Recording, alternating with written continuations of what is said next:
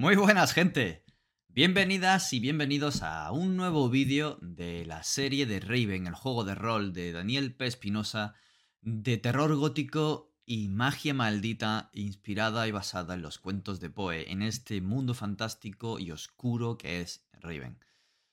Eh, como venís sabiendo de los vídeos anteriores, eh, estamos haciendo una serie, creo que van a ser de 8 vídeos, para ir mostrando las diferentes partes del juego, ir enseñando el sabor, explicando el sistema de juego a grandes rasgos y hoy toca explicar la magia de Raven. ¿Cómo es la magia en Raven? ¿Qué es y qué no es? Pero antes, como siempre, dejadme que os hable de la preventa de Raven, que hoy día todavía está abierta al menos en el momento en el que estoy haciendo esto. No sé cuándo lo estaréis viendo, pero si lo estáis viendo a tiempo y todavía tenéis ganas de meteros, espero que sea así y espero que podáis, porque vamos, ese pack preventa es increíble. Es un pack preventa que mmm, por poco más de 60 pavos te llevas lo que luego costará como 90 o, o por ahí. Eh, con el libro básico que es una preciosidad. Eh, ilustrado por Abigail Larson, por Andrés Saez Marlock, con el trabajo tan bueno que suele hacer en la edición y maquetación de Shadowlands. Pero es que además vamos a tener el cuaderno de la voz narradora, de, la voz tenebrosa, perdón, eh, con todas las ayudas para ir anotando el progreso de la, sesión, el progreso de los relatos, en fin, un cuadernito eh, con una portada ilustrada a color que es muy bonito también vamos a tener los libros de personajes, ocho libros de personaje, cuatro páginas a todo color e ilustrados con un resumen de creación de personaje y de la sesión cero. Además vamos a tener los dados, cinco dados Corvus y cinco dados Niebla, y los tarjetones de ayudas, con las premisas de Raven, tanto para la voz narradora como para los jugadores, jugadoras y personajes Corvus, eh, también vamos a. Ahí está un, pequeño resumen de las reglas para poder consultarlas en cualquier momento. Como ya vimos, la tirada básica de Raven y, las reglas básicas de Raven son muy sencillas. Eh, dados Corvus frente a dados Niebla, los éxitos de unos anulan a los otros y el resultado nos va a dar el tipo de giro. Bueno, mm, que me enrollo. Que me enrollo porque me gusta mucho estoy muy apasionado. Em, entonces, nada, ahí lo tenéis. Por supuesto, se pueden comprar por separado. Eh, y nos vamos a meter ya de lleno a lo que hemos venido a hacer en este vídeo, y es a hablar de la magia de Raven. La magia en Raven es sutil, elegante y tenebrosa. ¿Qué quiere decir esto? Por un lado, quiere decir eh, que la magia permea todo Raven, igual que la niebla. De hecho, tiene el aroma de la niebla. Cuando se hace magia, cuando se ve magia, se percibe magia, tiene aroma de la niebla, de los cuervos, de los espectros. De hecho, esta magia los puede convocar, manipular, controlar, destruir. Eh, se puede utilizar la magia en beneficio de unas personas. Pero hay que tener mucho cuidado, porque esta magia puede ser brutal y el coste, aunque oscura y elegante, el coste a pagar puede ser muy alto. La familia Corvus está muy familiarizada con la magia desde siempre y está impregnada en su sangre y en su linaje la maldición de la magia de la niebla. Por eso normalmente están ligados, casi todos, a las artes mágicas, quiera o no la orden. En general, una persona que está ligada a la magia tiene que ah, pasar por un proceso de iniciación en la orden. Y es que en la orden hay varios círculos. Eh, es como una jerarquía. Para acceder al siguiente círculo y continuar eh, aprendiendo y desarrollando tus aptitudes, tienes que pasar este examen de iniciación en el siguiente círculo, que vas a tener que hacer algo en concreto. A veces es algo muy chungo, algo terrible, algo que eh, necesita el enfrentamiento de tu personaje a algo peligroso o bien que sacrifique algo trascendental. Pero esto de lo que estamos hablando es de una magia en concreto de Raven. No es de la magia más brutal, digamos, más... que es más peligrosa, que sería la magia de la niebla, sino que es la magia de la orden. ¿Qué es la magia de la orden? Pues la magia de la orden te va a permitir, eh, utilizar la magia de una manera que no sea tan inestable o al menos que no sea tan peligrosa. ¿Por qué? Está destilada de la propia magia de niebla y está limitada. Aún así, al pertenecer a la propia magia de la niebla, también tiene de sus complicaciones, de sus sacrificios y de cuando algo sale mal, de esos tenebrosos resultados. Pero bueno, vamos a continuar. ¿Qué hace la magia en Raven? Es sutil, es oscura y fría. Esta es la otra parte que hemos hablado al principio de la magia. Esto quiere decir que aparte de permear la ciudad y que todo esté embebido en esta magia de niebla, en esta magia en Raven, eh, al ser sutil, escalofriante y personal, no nos va a permitir, en principio, no significa que nosotros vamos a, invocar una bola de fuego, la vamos a lanzar y va a estallar, o vamos a convocar un relámpago y caiga del cielo y vaya rebotando en todos nuestros enemigos, haciéndole no sé cuánto punto de daño. No. Esta magia es mucho más sutil, tanto en su elaboración como en su efecto, y también en las consecuencias que puede tener. Porque aquí, en Raven, la magia se cobra su precio. Y esto es maravilloso. ¿Para qué puede servir? Puede servir para eh, invocar y atar espectros, para hacer enloquecer o obsesionar a seres vivos. Puede traer de vuelta de la muerte a alguien o pagando un precio elevado matar a alguien. Puede abrir brechas para eh, entrar en el otro lado y que nuestra alma se transporte o asomarnos al otro lado. Incluso con el sacrificio adecuado podemos pasar físicamente al otro lado, aunque nadie te garantiza que vayas a volver. Bueno, eh, se puede alterar eh, la electricidad, se puede utilizar el mesmerismo para ir más lejos de lo que la ciencia puede permitir. Y como digo, eh, lo que no permite pues, es lanzar electricidad a otra persona y reventarla, lanzar bolas de fuego, hacer una cosa ahí súper poderosa mm, que nos tiene acostumbrado, digamos, juegos más clásicos donde la magia tiene su peso.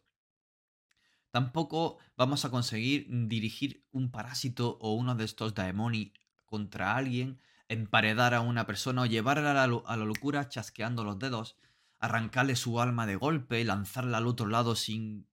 En fin, son eh, ejemplos espantosos de lo que la magia puede llegar a hacer en Raven si el sacrificio es adecuado y tu poder y tu camino en la niebla es lo suficientemente profundo. El camino de la niebla eh, lo comentaremos al final, con la magia de niebla, pero ya os adelanto que es lo que va marcando la corrupción de tu personaje. Cuanto más hayas avanzado en ese camino de niebla, más podrás utilizar la magia de la niebla, pero al mismo tiempo más estarás corrompiéndote.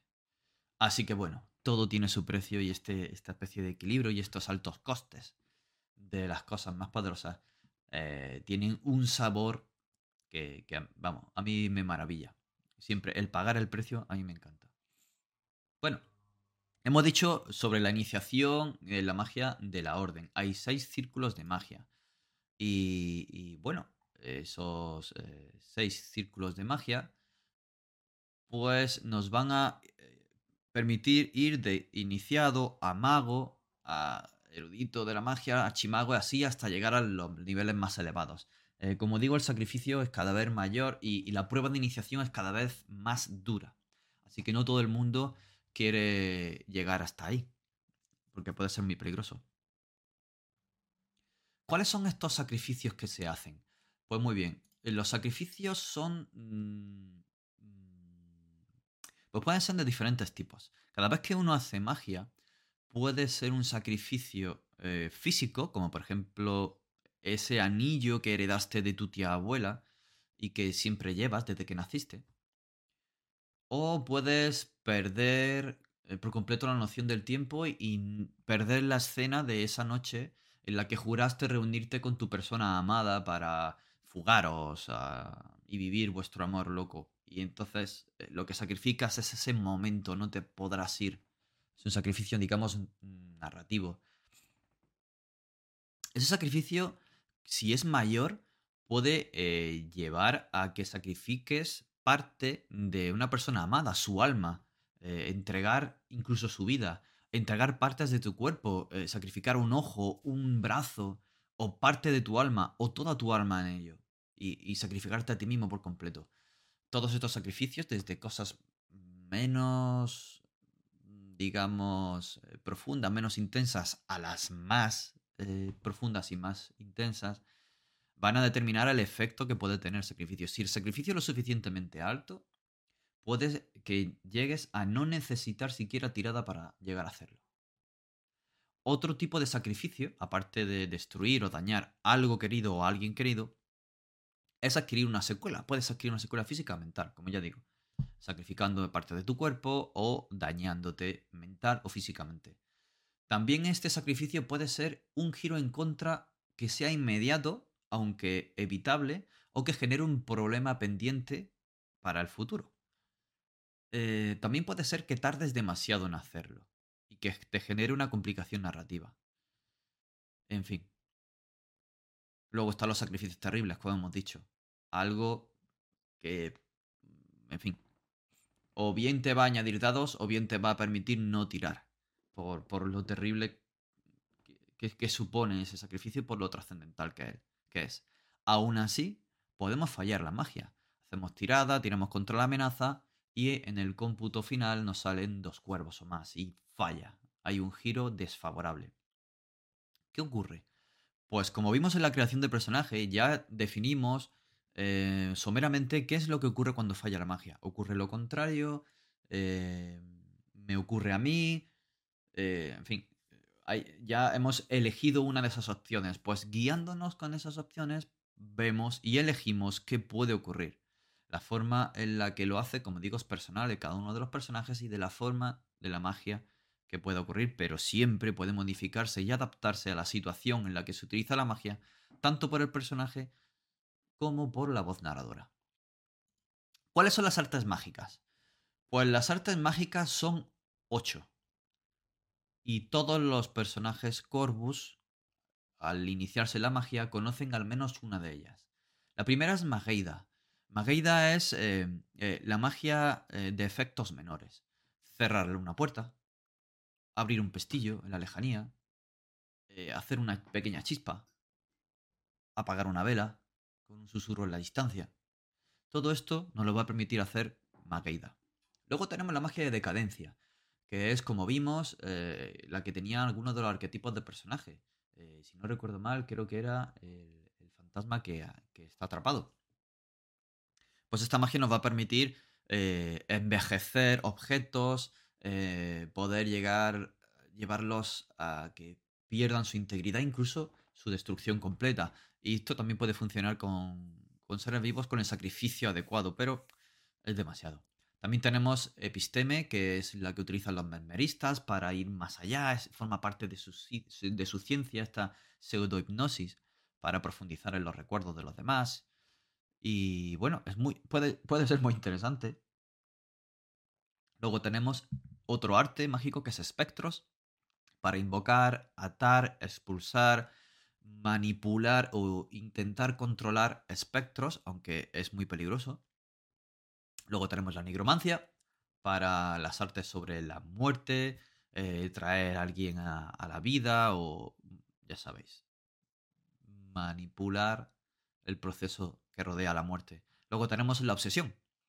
Esta magia del demente culpable, por ejemplo, con el que vamos a poder manipular e influir en las mentes de los demás.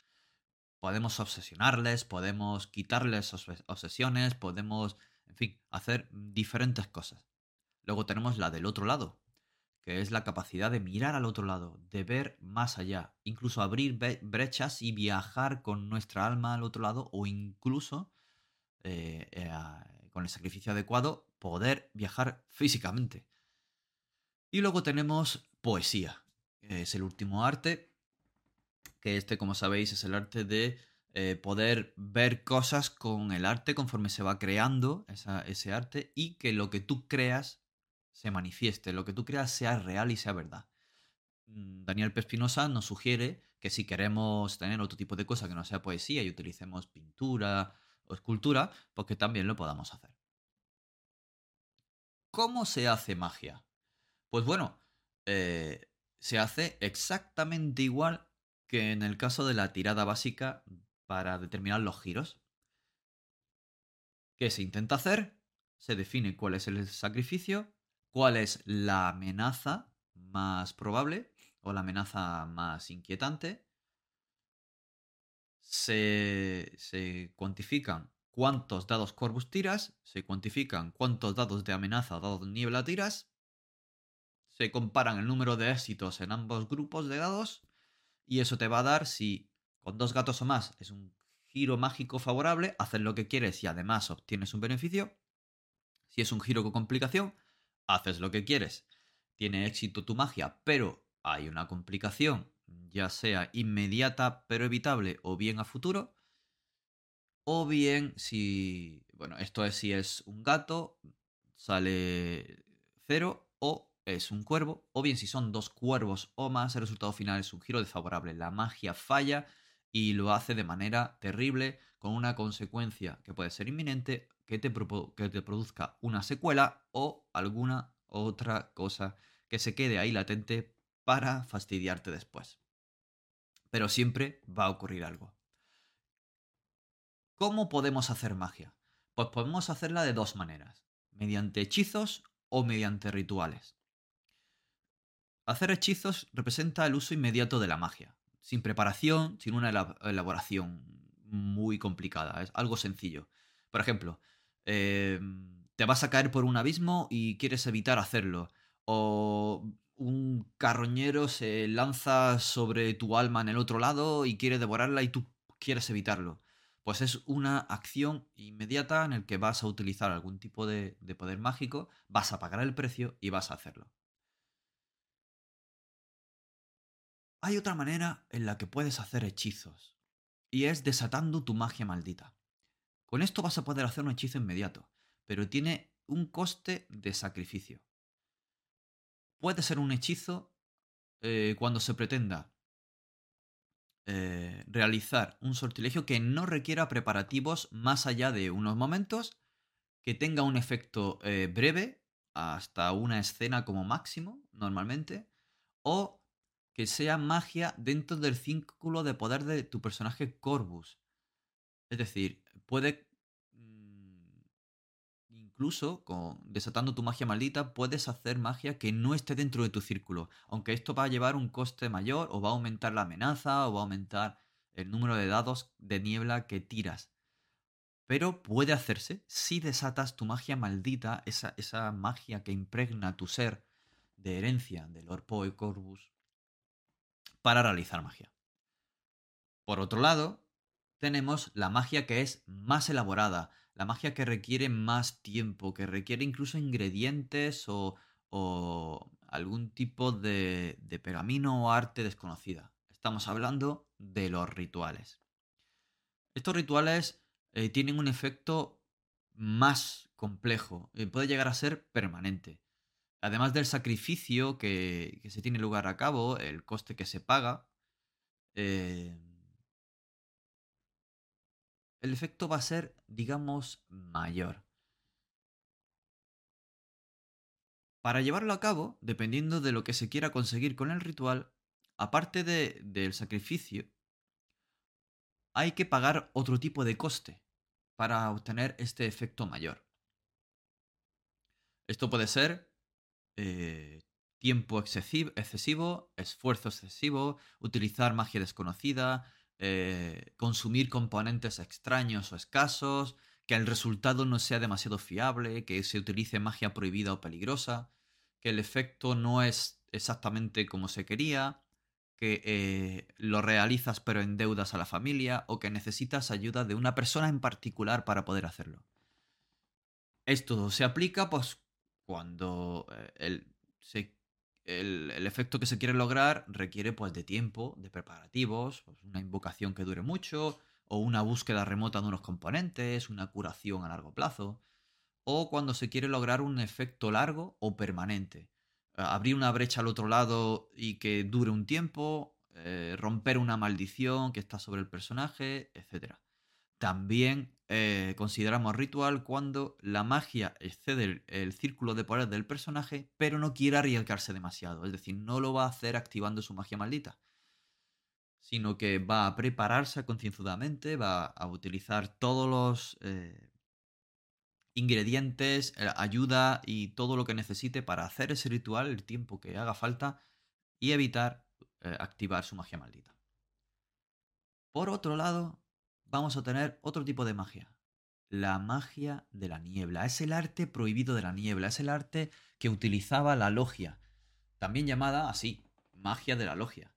Es un arte en el que te va a permitir eh, actuar sobre los cuervos, sobre la niebla misma eso oh, hace que los magos y las magas que lo utilicen avancen en la corrupción. Esto es lo que llevó al fundador, como digo, a, esa corrupción y a esa locura, a perderse en la niebla. Mm, ¿Cómo se puede aprender? Pues hay libros escondidos por ahí. Eh, algunos los custodian la orden, otros están escondidos en las profundas bibliotecas de la familia Corvus, otros están por ahí, en las ruinas. ¿Qué puede hacer este tipo de magia? Pues este tipo de magia es, eh, digamos, un efecto mucho más profundo y bruto que las artes que ya hemos visto antes, porque decadencia, espectros, nigromancia, obsesión, etc., provienen de ella, han sido destiladas de ella. Ah, por, lo tanto, eh, el efecto va a ser mucho más trascendente y mucho más, eh, digamos, va a tener una consecuencia mucho mayor, tanto al hacerlo como al objetivo de esta magia. Podemos hacer maldiciones. La orden tiene prohibida la creación de maldiciones. Pero utilizando esta magia se pueden crear una maldición. Una maldición para obsesionar a alguien, para crear decadencia en un sitio, para llevar a la muerte a alguien o llevarle a la, a la locura. Es una magia oscura más potente y que poco a poco va a ir destruyendo a esa persona o a ese lugar que está maldito o incluso a ese objeto ya hay lugares en Raven que están malditos y que eh, a lo largo de diferentes eh, perlas y semillas que vamos a ir viendo en el trasfondo del juego ya nos van a ir eh, dando ganchos de aventura. El viajar al otro lado profundo. ¿Qué es el otro lado profundo? Pues es más allá del otro lado, allá donde moran los espectros más terribles, allí donde la niebla es más espesa, al mar de niebla, es un lugar muy peligroso, pero permite caminar con la autoridad de un depredador. Puedes caminar en la niebla como si fueras uno de esos espectros terribles. Es posible visitar los pozos profundos con garantías de salir. Los caminos en la niebla se vuelven más claros cuando se utilizan, pero puedes corromperte por su toque, por ella. Otro tipo de forma de utilizarlo es larvas. Con esto puedes manejar los espectros, pero más allá. Estas larvas terribles nacidas en la niebla, o incluso intentar influir en estos daemoni, que son tan peligrosos. También tenemos la faceta de la magia de niebla de cuervos. Puedes interactuar con los cuervos eh, de manera que puedes hacer pactos que no siempre salgan mal. Puedes influir en un cuervo de una manera eh, aunque él siempre va a intentar engañarte, pero con habilidad puedes ganarte su respeto, puedes ganarte su favor. No se van a convertir en sirvientes bajo ningún concepto, no obedecen a nadie salvo a sí mismos, pero sí se puede ganar su confianza y se puede hacer pactos de otra manera y con otro coste. Y luego está en sí mismo niebla, la faceta niebla de la magia de la niebla. Representa la mayor limitación de la magia de la orden. Eh, ellos no pueden realizarla o no quieren por la corrupción que embebe, pero la logia sí la utilizaba. No solo se trata de entrar en ella, sino de no sufrir ninguno de los efectos destructivos por tocarla, por abrazarla o por ser atravesado por la niebla. Los fantasmas incluso te van a ignorar cuando entres. No te van a identificar como un ser vivo. Eh, la corrupción ya te ha alcanzado lo suficiente y te ha tocado tanto que eres, eres parte de esa niebla. Sin embargo, puedes invocar niebla, puedes apartarla, puedes destruirla, puedes enviar la niebla de vuelta al otro lado, puedes destruir seres espectrales, traerlos directamente, puedes hacer que la niebla consuma a uno de estos espectros o que comience a consumir a una persona, diluyéndolos en ella. Es muy terrible y como hemos visto, es mortal de necesidad o al menos puede llegar a serlo. Normalmente se suele alcanzar esta parte cuando el camino en la niebla, la corrupción es tan grande que ya vamos a, estamos a punto de perdernos en ella. Así que no es recomendable, pero bueno, aquí cada uno cada uno lo que quiera. ¿Cómo se usa este, este, tipo de magia? Pues hay que estar en presencia de la niebla, o en un lugar maldito y corrupto, o estar en presencia de un espectro, o cometer un acto terrible como una traición o un asesinato, un ser amado, o algo ah, muy trascendental. Entonces esto atrae a la niebla, atrae eh, todo, todo este perfume de la magia de la niebla y te va a poder permitir hacerla. Como hemos visto al principio, hay un camino en la niebla. Este camino marca la, corrupción. Y lo va a hacer tanto entrando en la niebla como eh, eh, haciendo magia de espectros, como estando en lugares malditos o como invocando esta magia de la niebla, creando maldiciones, eh, manipulando las larvas, manipulando o intentando manipular a los cuervos, etc. Esto nos va a producir inmediatamente una marquita en un contador de paso en la niebla. Conforme vayamos eh, ascendiendo los niveles, igual que los niveles de iniciación de la magia de la orden, eh, vamos a ir profundizando en la magia de la niebla, igual que íbamos profundizando en la magia de la orden. Eh, bueno, pero esto es un precio a pagar en sucesivos relatos jugados. Si estás dispuesto a ello, lánzate. ¿Qué es lo peor que puede pasar? ¿Que pierdas tu personaje en la niebla y que se quede como un personaje no Corvus para utilizarlo? O, o quizá no. Quizá puedas obtener lo que quieres y puedas salvarte al mismo tiempo. Tú decides. Sea como fuere, gracias por haberme acompañado en este vídeo, que se me ha extendido un poquito, pero creo que merecía la pena para obtener todo el sabor de, la magia en Raven.